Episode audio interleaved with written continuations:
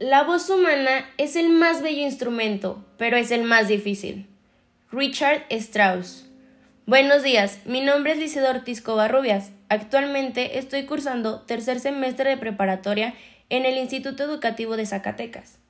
Y el día de hoy quisiera hablarles sobre una carta que le escribí a mi propia voz.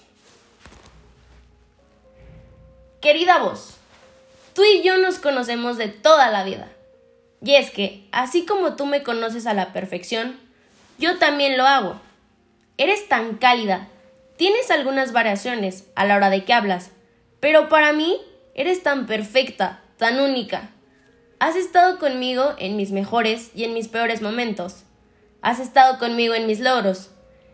Y es que me has visto miles de veces. Hemos aprendido a crecer de la mano.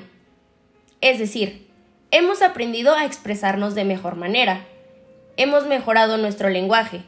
Y es que, aunque aún nos falta camino por recorrer, quiero darte las gracias por nunca dejarme sola, por ayudarme a sacar la mejor versión de mí, por ayudarme a no tener voz plana. Gracias, porque cada vez me puedo expresar de mejor manera y puedo transmitir lo que sentimos.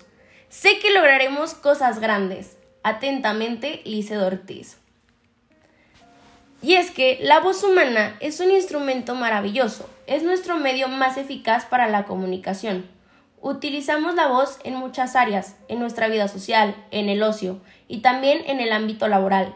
Cada persona tiene su propia voz, que la hace única, es parte de su identidad, lo que hace que se identifique.